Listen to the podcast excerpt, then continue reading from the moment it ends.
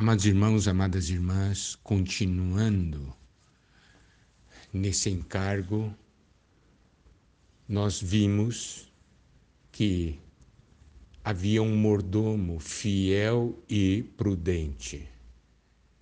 A esse mordomo o Senhor confiou os seus conservos.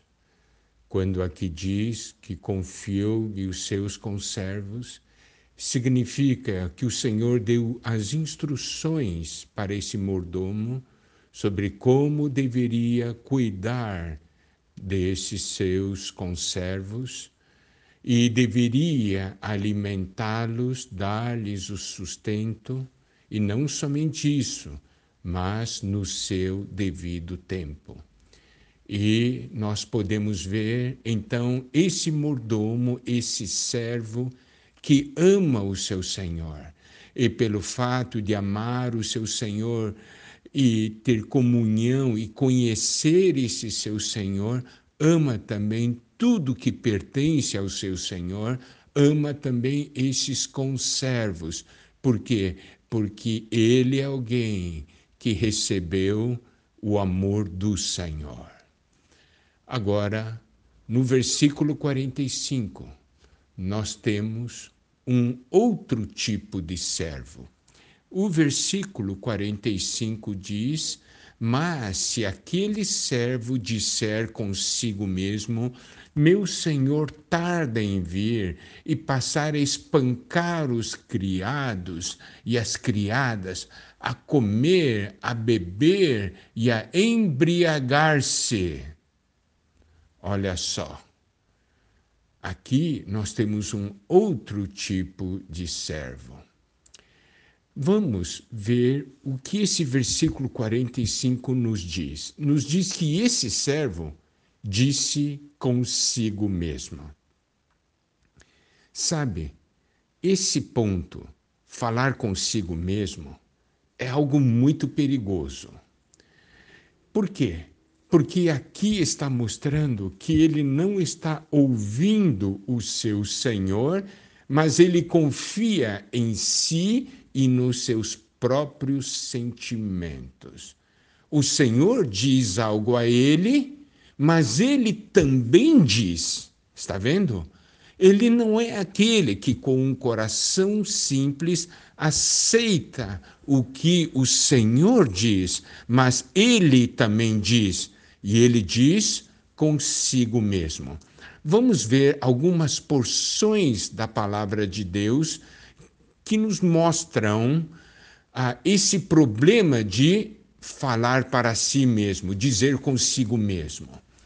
Em Gênesis 31, versículo 3, nós temos o seguinte: E disse o Senhor a Jacó: torna a terra de teus pais e a tua parentela, e eu serei contigo. Aqui, esse versículo nos mostra claramente que o Senhor falou a Jacó que ele deveria voltar à terra de seus pais, a sua parentela, e que o Senhor seria com ele. Em Gênesis 32, versículo 9, nós temos uma oração de Jacó.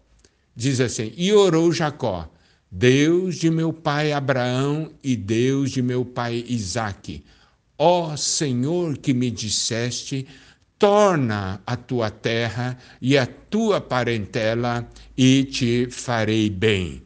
Esse versículo nos mostra que Jacó tinha clareza a respeito do que Deus lhe havia falado que o Senhor lhe havia ordenado para que voltasse à sua terra e à sua parentela e que lhe faria bem e que seria com ele.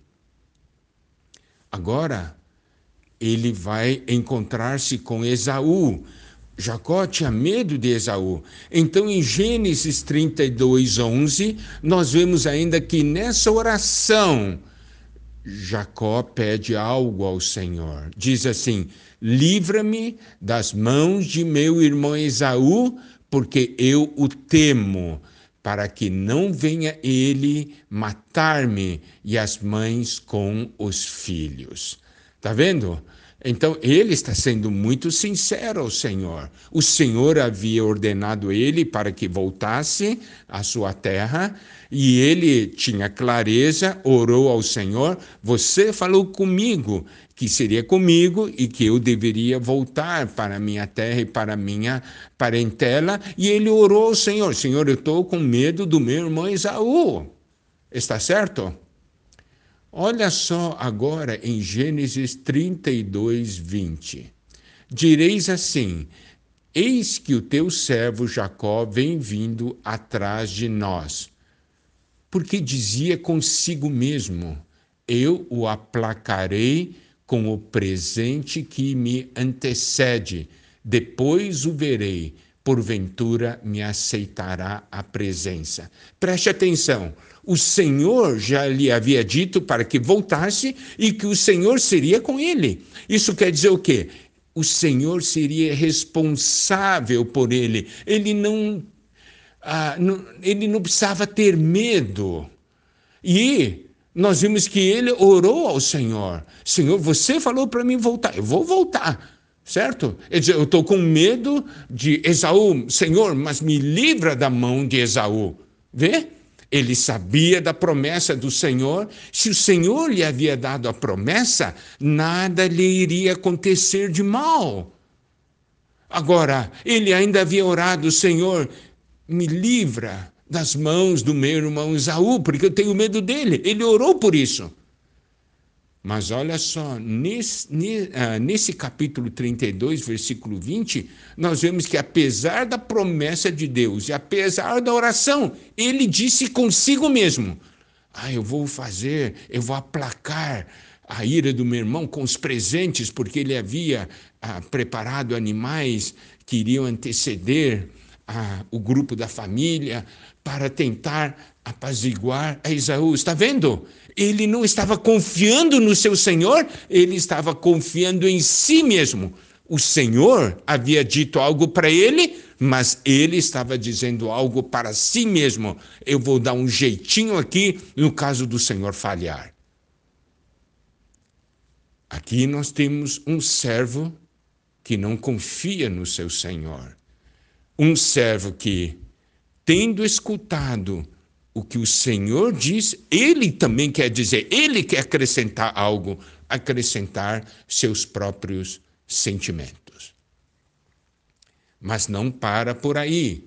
Em Juízes 16, 20, nós temos um outro exemplo que é de Sansão no relacionamento Sansão Dalila, um relacionamento que Sansão não deveria ter, ele no final abriu seu coração e contou a Dalila o segredo da sua força. E ela cortou os cabelos dele. Aí, no versículo 20 de Juízes 16, diz o seguinte: Disse ela: Os filisteus vêm sobre ti, Sansão. Tendo ele despertado do seu sono, disse consigo mesmo: Sairei ainda esta vez como dantes e me livrarei, porque ele não sabia ainda que já o Senhor se tinha retirado dele. O Senhor havia dito que a força vinha do seu cabelo, porque ele era nazireu.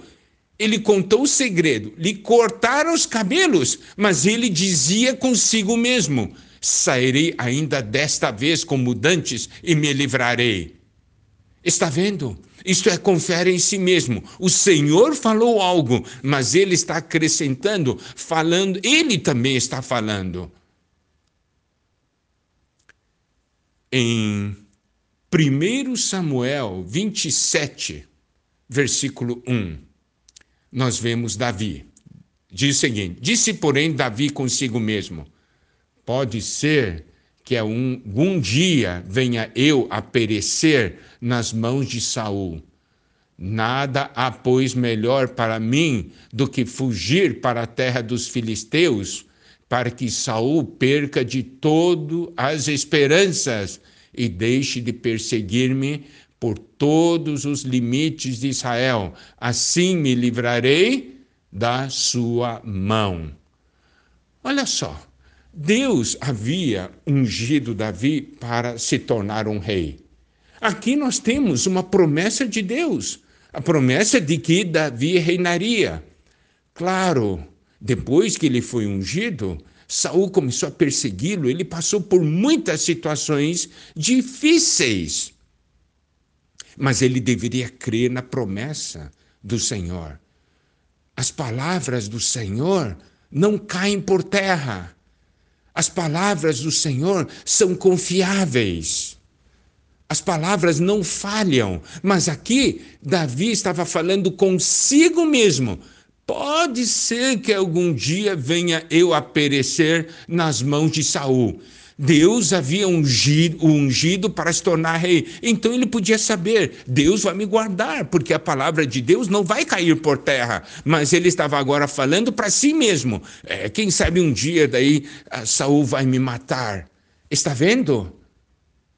Nós vemos esse problema ah, na Bíblia, em várias ocasiões. Essa é a maneira, muitas vezes, é de um incrédulo. Olha só, olha só. Esther, capítulo 6, versículo 6. Entrou Amã. O rei lhe disse: Que se fará ao homem a quem o rei deseja honrar? Então Amã disse ah, consigo mesmo: De quem se agradaria o rei mais do que de mim para honrá-lo? Nós sabemos que o rei estava se referindo a Mordecai, certo? Agora, nós temos aqui essa condição e Amã pensava que era dele mesmo. Então, essa questão de falar consigo mesmo, de além da palavra do Senhor para nós, nós ainda falarmos para nós mesmos, essa é uma atitude da carne, não é do espírito. E ainda nós temos uma outra porção. E essa porção nós veremos na próxima mensagem, se o Senhor permitir.